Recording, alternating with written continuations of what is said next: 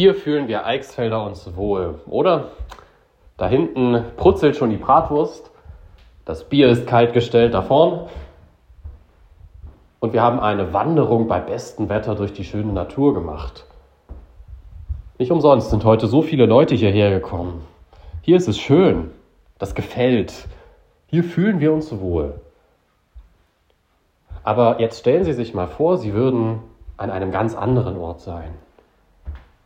Stellen Sie sich vor, Sie sitzen nicht hier auf der Bank, sondern auf der Erde, auf dem Teppich. Sie sitzen im Schneidersitz, in einem großen Raum mit Teppichen und Gemälden an der Wand. Auf diesem Wandschmuck, da sind Figuren zu sehen, die irgendwie asiatisch aussehen. Drachen und Einhörner. Und vor ihnen, da steht eine Tasse mit Tee. Um sie drumherum sitzen ganz viele Leute und die haben alle eine Tasse mit Tee vor sich. Sie sind bei einer chinesischen Teezeremonie. Ich würde mich an dieser Stelle wahrscheinlich fragen, wo bin ich denn hier gelandet? Und ich wüsste nicht so genau, was ich tun soll.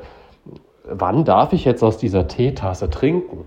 Muss ich den Tee irgendwie rhythmisch bewegen? Und, und ich würde so zur Seite schielen, was machen die anderen eigentlich? Wo bin ich denn hier gelandet? Ich glaube, genau so muss sich Paulus gefühlt haben, als er in Griechenland angekommen ist. In der Lesung haben wir gerade davon gehört, wie Paulus nach Athen gekommen ist. Normalerweise war es Paulus gewohnt, vor Juden und Jüdinnen zu sprechen. Das war seine Heimat, sein Umfeld. Wenn er da von Gott gesprochen hat, dann war es für die Leute ganz klar, er meint den Gott im Himmel, den einen, den Vater. Er konnte ein paar jüdische Gebete voraussetzen und ein paar Formeln mit denen die Leute geantwortet haben auf seine Rede. Aber jetzt war er hier in Athen unterhalb der Akropolis und hier war alles anders.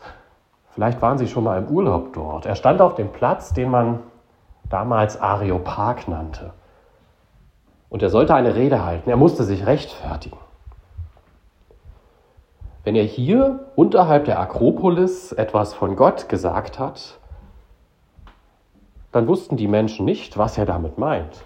Dann haben sie erst mal überlegt, vielleicht zurückgefragt, was für einen Gott meint er denn?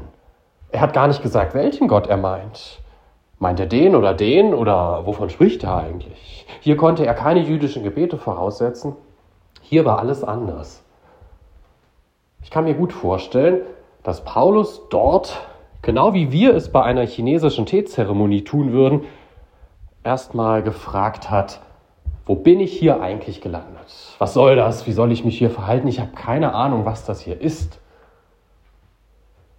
Wo bin ich hier eigentlich gelandet? Wenn wir heute mit den Bittprozessionen übers Feld gezogen sind, dann könnten Menschen, die diese Tradition nicht kennen, sich auch die Frage stellen, wo bin ich hier eigentlich gelandet? Da ziehen Leute übers Feld, singen und beten, Vorneweg laufen Kinder mit einem großen Kreuz, vielleicht mit Weihrauch und irgendwie anders angezogen, die Ministranten. Wo bin ich hier eigentlich gelandet? Was ist das? Wenn Leute von weit her oder auch Menschen aus unserem Land bei unseren Traditionen dabei sind, dann könnten sie sich oft genauso fremd fühlen wie wir bei einer chinesischen Teezeremonie oder wie Paulus damals in Athen. Ich glaube, dass das nicht schlimm ist. Jeder hat seine Traditionen und es ist auch nicht schlimm, dass nicht alle Menschen diese kennen. Ich glaube, dass es das auch früher schon gab. Wenn früher in den vergangenen Jahrzehnten Menschen von weit her, vielleicht aus der Diaspora, ins Eichsfeld gekommen sind, dann waren sie bestimmt verwundert. Stellen Sie sich vor, ein Pfarrer, der irgendwo in der Diaspora aufgewachsen ist und auf einmal das erste Mal ins Eichsfeld versetzt wurde, wie überrascht er ist, wie er nicht zuordnen kann, was hier eigentlich alles passiert. Oder andere Gläubige, die hierher umgezogen sind, sie waren ganz bestimmt erstmal verwundert und haben sich gefragt, wo bin ich denn hier gelandet?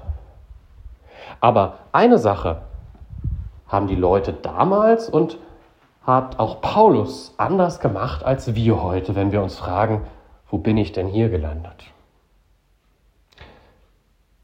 In früheren Jahrzehnten, vielleicht Jahrhunderten, haben die Menschen zunächst beobachtet, was ist hier eigentlich üblich. Aber sie blieben nicht einfach am Rand stehen und haben gesagt, lass die Leute mal machen, das hat mit mir nichts zu tun. Sondern sie haben sich überlegt, wie kann ich an diese Dinge, die hier üblich sind, an diese Traditionen und diese Kultur mit meinen Überzeugungen anschließen. Zum Beispiel haben unsere Vorfahren, die Pfarrer der vergangenen Jahrhunderte, aber auch alle anderen Gläubigen beobachtet, dass Menschen im Frühjahr übers Feld ziehen, um ihre Aussaat zu begutachten. Also haben sie sich gedacht, gut, wenn die sowieso übers Feld ziehen, dann lass uns doch eine religiöse Prozession daraus machen. So sind die heutigen Bittprozessionen entstanden. Man hat was beobachtet und hat daraus etwas christlich-religiöses gemacht. Oder anderes Beispiel. Die Menschen haben beobachtet, dass damals die Männer schon wie heute am Vatertag, am Christi Himmelfahrtstag wandernd umhergezogen sind. Also kam irgendjemand auf die Idee, lasse uns diese Tradition doch aufgreifen und eine Männerwallfahrt am Himmelfahrtstag etablieren. Die Männer können ja weiter wandern, aber mit einem religiösen Ziel. Ganz viele Traditionen, die für uns heute selbstverständlich sind, sind erst in den letzten Jahrzehnten, vielleicht in ein oder zwei Jahrhunderten entstanden. Sie sind entstanden, weil gläubige und überzeugte Christinnen und Christen beobachtet haben, was üblich ist und daraus eine christliche Tradition gemacht haben. Genau das ist bei Paulus in der heutigen Lesung passiert. Er hat beobachtet, wie die Athener, die ihm dort auf dem Areopag zugehört haben, gedacht und geglaubt haben. Und er hat beobachtet, dass es dort einen Altar für den sogenannten unbekannten Gott gab. In der Lesung war davon die Rede. Also hat er gesagt, Leute, ihr kennt doch das, was ich euch hier erzähle schon. Ihr habt doch da einen Altar für einen unbekannten Gott.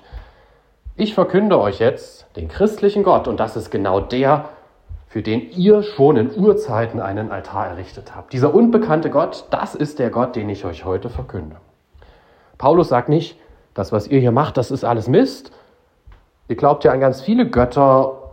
Ihr glaubt sowieso falsch. Nein, Paulus sagt, das, was ihr tut, ist richtig. Ich erweitere es nur um ein bisschen. Ich schließe daran an und bringe euch eine Erweiterung dessen, was ihr sowieso schon tut. Unsere Vorfahren hier am Eichsfeld haben das getan. Ich erweitere das, was ihr sowieso schon tut, wandern am Himmelfahrtstag oder die Felder begutachten im Frühjahr und mache daraus etwas Religiöses. Ich verbinde es mit meinen Überzeugungen. Bittprozessionen, Männerwallfahrt oder eben bei Paulus der Altar des unbekannten Gottes. An so einem Tag wie heute, da dürfen wir unseren Vorfahren einfach mal dankbar sein, dass sie das getan haben. Sie haben Traditionen etabliert, die unsere Gemeinden bis heute lebendig halten. Sie haben damals Bittprozessionen, Männerwallfahrt, aber noch viel mehr Grund gelegt, ohne dass unsere Gemeinden heute überhaupt nicht mehr funktionieren würden. Auch Erstkommunion feiern haben sich vor gar nicht so langer Zeit entwickelt. Die Menschen hatten offenbar ein Bedürfnis, ihre Kinder in weißen Kleidern und schwarzen Anzügen mit Kerzen und in einer wunderschön festlichen Feier dort vorn am Altar zu sehen. Also haben unsere Vorfahren es geschafft, die Erstkommunion, das erste Mal zur Kommunion zum Altar zu treten, mit diesem Bedürfnis der Leute zu verbinden. Oftmals höre ich heute Kritik an all diesen Traditionen. Bittprozession, das hat doch nichts mehr mit unserer heutigen Lebenswelt zu tun. Männerwallfahrt, das ist doch nur Volkskirche und Tradition, inhaltsleer. Erstkommunion, da geht es doch nur noch um Kerzen und Kleider. Was hat das eigentlich noch mit dem Kern des Glaubens zu tun? dem möchte ich eindeutig widersprechen. Denn jeder Kern des Glaubens, all das Innerliche, wovon Menschen überzeugt sind, braucht auch einen Ausdruck nach außen.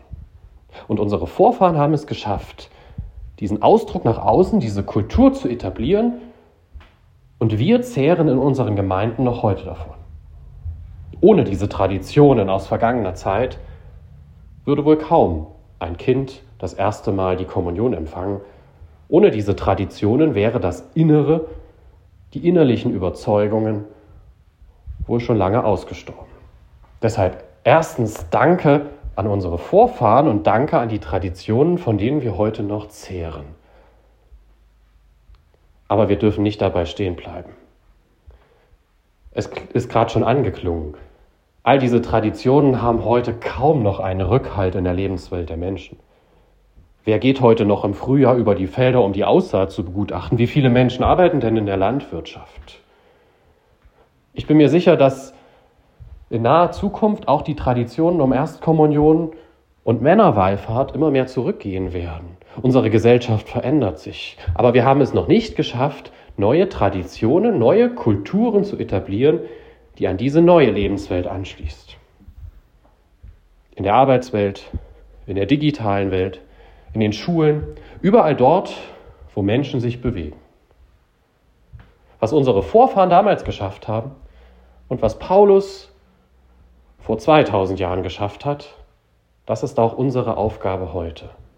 Für den innerlichen Glauben einen Ausdruck finden, eine Kultur etablieren, mit der der Glaube auch in Zukunft weitergegeben werden kann.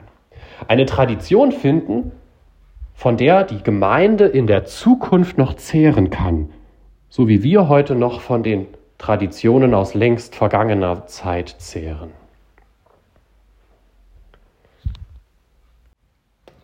Manches ist uns heute wohl so fremd geworden wie eine chinesische Teezeremonie. Wir fragen uns, wo bin ich denn hier gelandet? Was sind das für uralte Traditionen der Kirche? Halten wir diese Traditionen erstens hoch, denn wir zehren immer noch davon? Versuchen wir aber auch selbst neue Traditionen zu finden, neue Kulturen zu etablieren, neue Lebensweisen zu finden, die den Glauben im Leben der Menschen verankern. Vielleicht haben Sie ja eine Idee, was das in Ihrem Kirchort sein könnte. Vielleicht haben Sie eine Idee, was das in Ihrem Arbeitsumfeld oder im Umfeld Ihrer Verwandten und Freunde sein könnte. An welche kulturelle Erscheinung, an welche Tradition könnten wir heute anschließen? Welche Tradition könnten Sie neu in Ihrem Lebensumfeld etablieren.